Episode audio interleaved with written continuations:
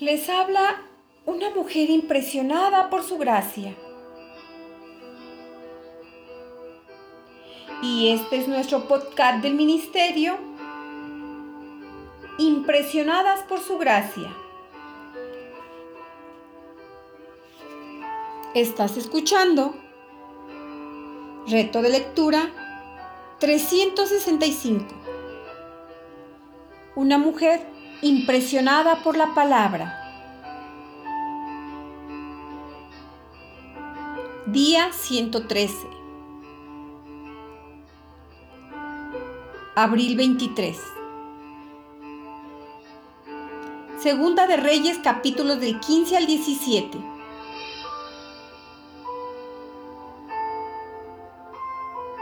¿Cuál es la herencia que estamos pasando a nuestros hijos? ¿Cómo estamos viviendo nuestras vidas? Acompáñame mientras profundizamos en Segunda de Reyes capítulos del 15 al 17. La mayoría de reyes en Israel o Judá imitaron y practicaron exactamente lo mismo que vieron hacer a sus padres.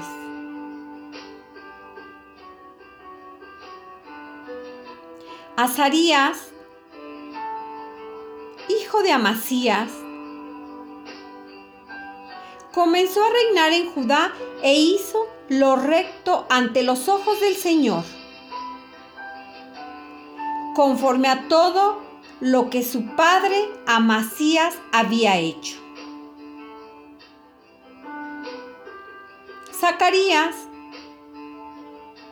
hijo de Jeroboam, reinó sobre Israel e hizo lo malo ante los ojos del Señor, tal como habían hecho sus padres. Jotam, hijo de Usías, comenzó a reinar en Judá e hizo lo recto ante los ojos del Señor. Hizo conforme a todo lo que su padre Usías había hecho. Solo que los lugares altos no fueron quitados. Recordemos lo que Dios nos dice en Deuteronomio capítulo 6. Estos, pues, son los mandamientos, estatutos y decretos que Jehová vuestro Dios mandó que os enseñase para que los pongáis por obra en la tierra a la cual pasáis vosotros para tomarla. Para que temas a Jehová tu Dios, guardando todos sus estatutos y sus mandamientos que yo te mando. Tú tu hijo. Y el hijo de tu hijo. Todos los días de tu vida. Para que tus días sean prolongados. Y estas palabras que yo te mando hoy estarán sobre tu corazón y las repetirás a tus hijos. Y hablarás de ellas estando en tu casa y andando por el camino. Y al acostarte y cuando te levantes y las atarás como una señal en tu mano. Y estarán como frontales entre tus ojos. Dios manda a los padres a instruir a sus hijos en sus caminos, en su palabra y a guardar sus mandamientos. Esa es nuestra principal misión como madres. Dios ha diseñado que las autoridades tengan una posición de influencia. Por eso, nuestra misión como madres biológicas, espirituales o como líderes en nuestras áreas de servicio son claves para que con nuestro ejemplo podamos apuntar y dirigir a otros a Dios. a su palabra,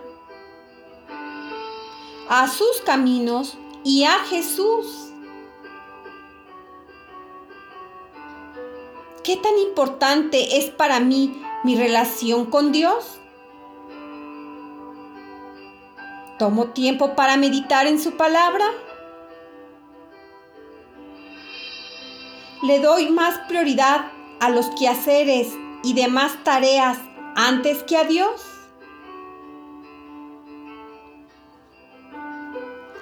¿Cómo reacciono ante las fuertes pruebas?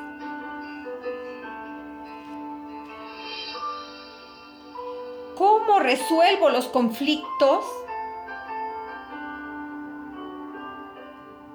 ¿En qué gasto el dinero?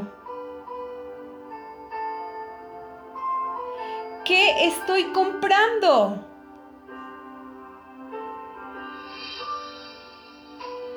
¿Cómo atiendo y le hablo a mi esposo? Hermana, no es tanto lo que hablamos, es lo que hacemos, lo que instruye a nuestros hijos. Seamos intencionales y diligentes en pensar, hablar y actuar conforme a su palabra, pues cada una de nuestras acciones son como semillas colocadas en el corazón de nuestros hijos.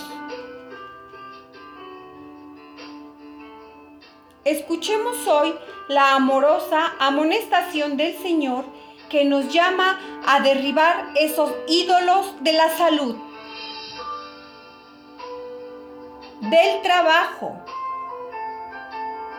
del dinero, del entretenimiento, de la belleza física, del yo. Y démosle el lugar que solo a Dios le pertenece.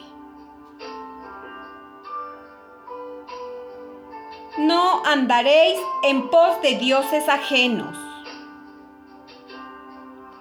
de los dioses de los pueblos que están en vuestros contornos.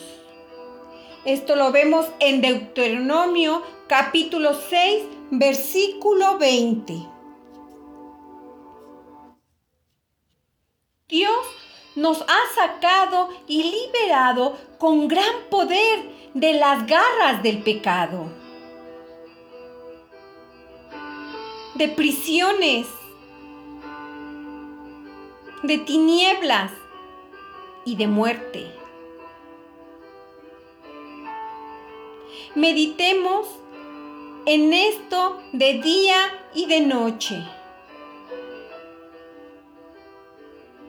Contemos a nuestros hijos de sus hechos portentosos en nuestras vidas y reflejemos el gozo y la devoción de vivir para el único y verdadero Dios. Gracias por escucharnos en este bello día. Nuestra oración es que Cristo viva en tu corazón por la fe y que el amor sea la raíz y el fundamento de tu vida.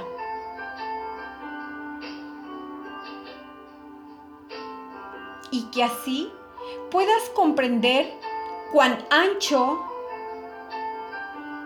largo,